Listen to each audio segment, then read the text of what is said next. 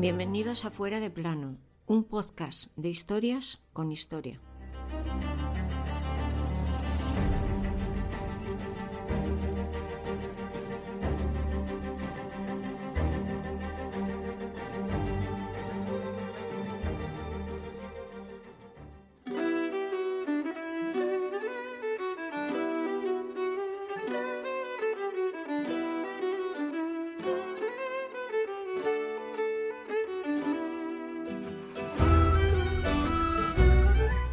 14 de febrero. Amor, regalos, cupido, bombones, San Valentín. No, tranquilos, que no vamos a hacer otro especial sobre el supuesto Día de los Enamorados. Eso ya lo hicimos la temporada pasada. Hoy os contamos que ese día, además de bombones y amor, nos ha dejado en la historia ríos y ríos de sangre. En concreto, uno de los más antiguos es el suceso que ocurrió aquel 14 de febrero de 1349 sucedió en Estrasburgo y fueron asesinados nada más y nada menos que 2.000 judíos. Esta es su historia.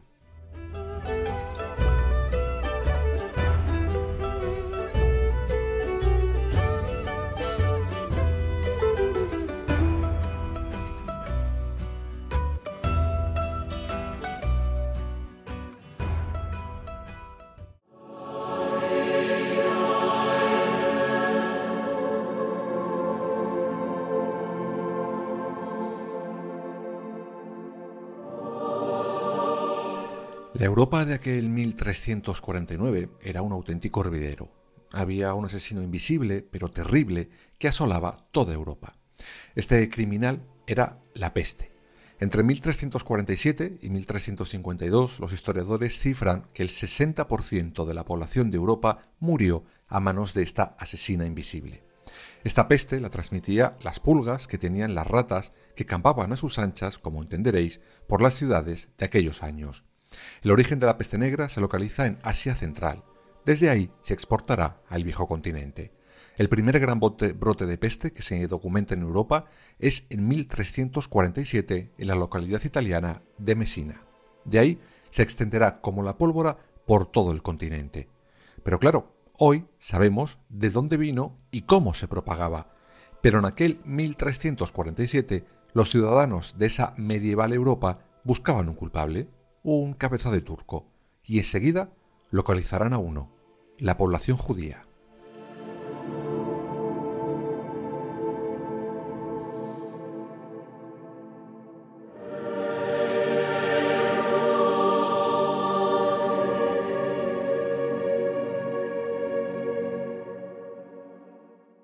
Pero ¿de dónde sacaron esa idea pues para lograr entender aquella enfermiza suposición, la respuesta rápida sería la religión. La más extensa sería que en aquellos años, además de peste negra, Europa se había visto asolada por guerras entre nobles.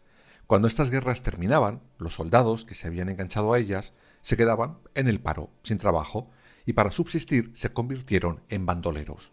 Por toda Europa se forman grandes bandas que roban a todo el que se moviera. Aún así, las instituciones perseguían y pasaban a cuchillo a todo bandolero que localizaban. Sin embargo, mucha parte de la población veía en esto algo totalmente increíble, y de ahí surge la leyenda de que los judíos habían traído la peste.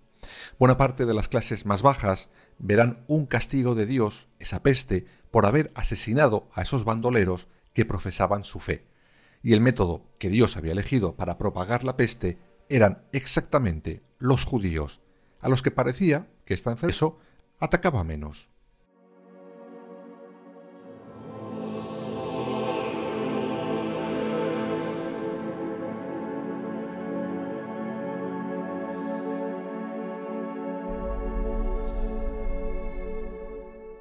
¿Y era cierto?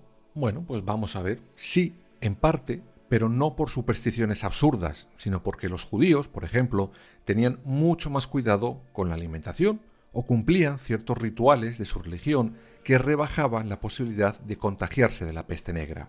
Y eso, a pesar de que los judíos en aquella época estaban obligados a vivir hacinados en barrios muy determinados. Pero, por ejemplo, los baños que tenían que darse por temas religiosos les hacían menos propensos a contagiarse de la peste negra. Es decir, no es que fueran el vehículo de nada, es que tenían cuidado con lo que comían y se lavaban más que sus vecinos cristianos.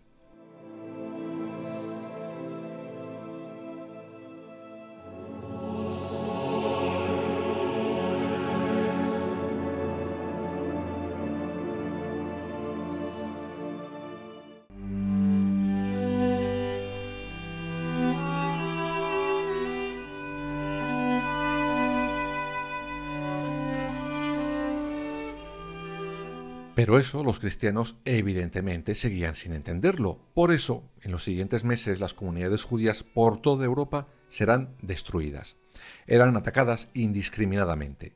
De las más de 350 comunidades judías que había en el continente, más de la mitad fueron atacadas. Y claro, si la población ya estaba bastante exaltada, llegará, como siempre, un rey a liarla un poquito más todavía. En este caso, un emperador, Carlos IV, el emperador del Sacro Imperio promulgará un edicto por el cual todas las posesiones de los judíos que fueran encontrados culpables de propagar la peste serían confiscadas para sus vecinos cristianos con total impunidad. Así que os podéis imaginar lo que ocurrió después. Si antes veían judíos malvados, ahora lo duplicaban. Total, les liquidaban y se podían quedar sin problema con todas sus posesiones.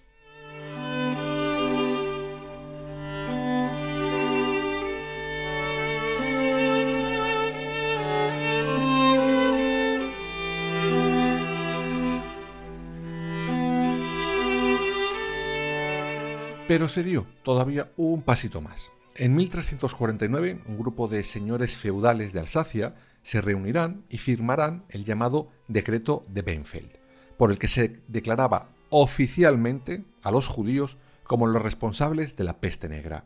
Se les culpaba de asesinato y se pedía su inmediata expulsión de cualquier ciudad o pueblo de Europa. Y oye, hay que fueron a seguir aquel decreto la mayoría de ciudades.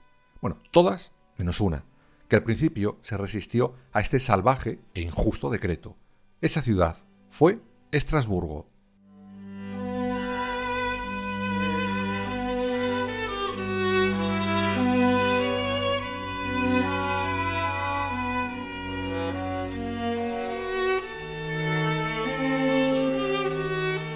Y es que a principios de ese 1349 la peste no había hecho ni siquiera acto de presencia en aquella ciudad, en Estrasburgo, pero sus habitantes estaban muertos de miedo de que cualquier día llegara de repente. Y claro, también tenían en la cabeza que si llegaba sería por culpa de la población judía. A pesar de toda esta presión, el gobierno de la ciudad hará oídos sordos a esta sandez y no moverá ni un solo dedo contra sus vecinos judíos. Sin embargo, el 10 de febrero de ese año, una turba derrocará al gobierno legítimo y pondrá una especie de gobierno del pueblo. Bueno, el pueblo, Tururú. Un gobierno que tenía detrás a la nobleza de la ciudad de Estrasburgo, que se frotaba las manos, pues sabían que si echaban de ahí a los judíos, ellos se quedarían con todas sus posesiones. Con todo esto, fue inevitable que tres días después ocurriera lo que ocurrió.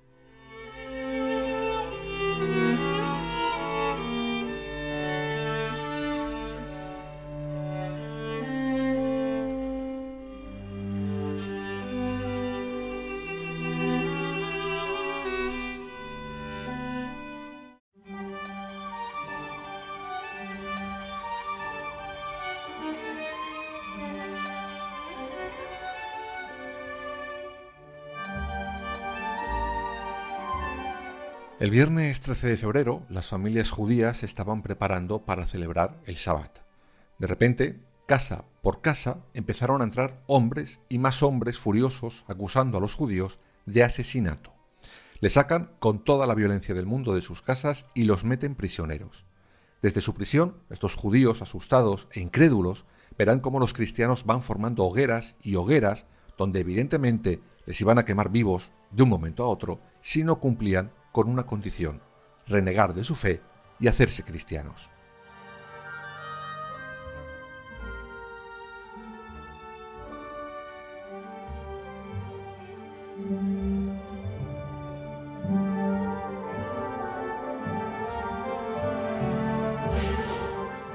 Lo que ocurrió esa noche creo que queda perfectamente descrito con estas palabras de varios relatores.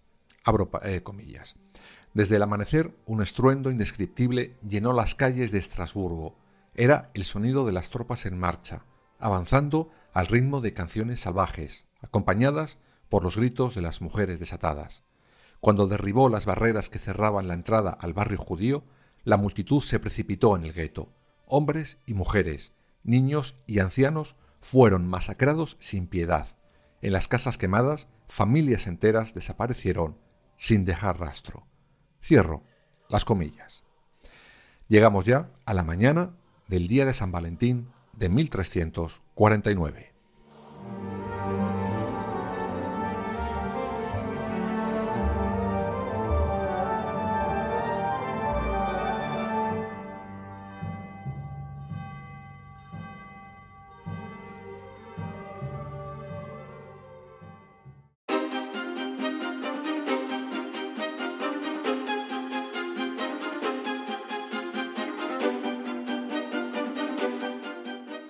Por la mañana, bien temprano, los salvajes ciudadanos cristianos de Estrasburgo se agolpaban en la plaza esperando a que los judíos fueran uno a uno quemados vivos.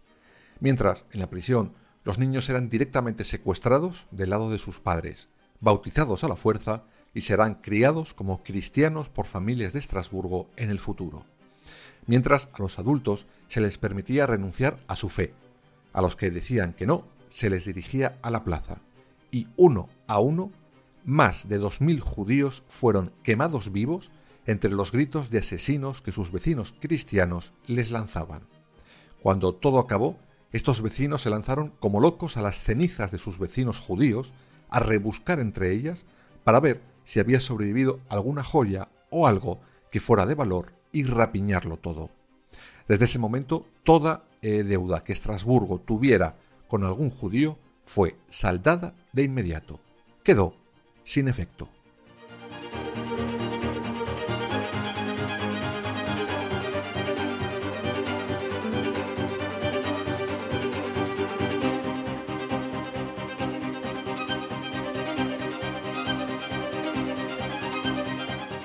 Con esto resulta más que evidente que aquella matanza del día de San Valentín nada tenía que ver con la peste, ni siquiera con la misma fe era simplemente por temas económicos. Es decir, si esos judíos no hubieran tenido dinero, o si los cristianos no hubieran sido pobres como ratas, no hubieran sido objeto de absolutamente nada. Pero no fue el caso. Los judíos tenían dinero y la envidia, el rencor y las deudas hicieron el resto. Por si esto fuera poco, el emperador Carlos IV, después de aquel falso auto de fe, emitió un edicto por el que perdonó a toda la población de Estrasburgo por aquella matanza del día de San Valentín. Qué sorpresa, ¿no? ¿A que no lo esperabais?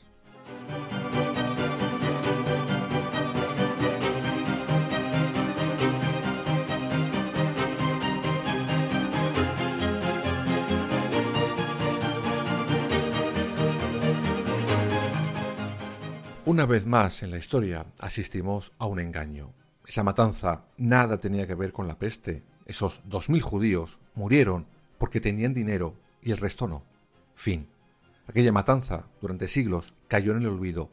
Quedó completamente fuera de plano.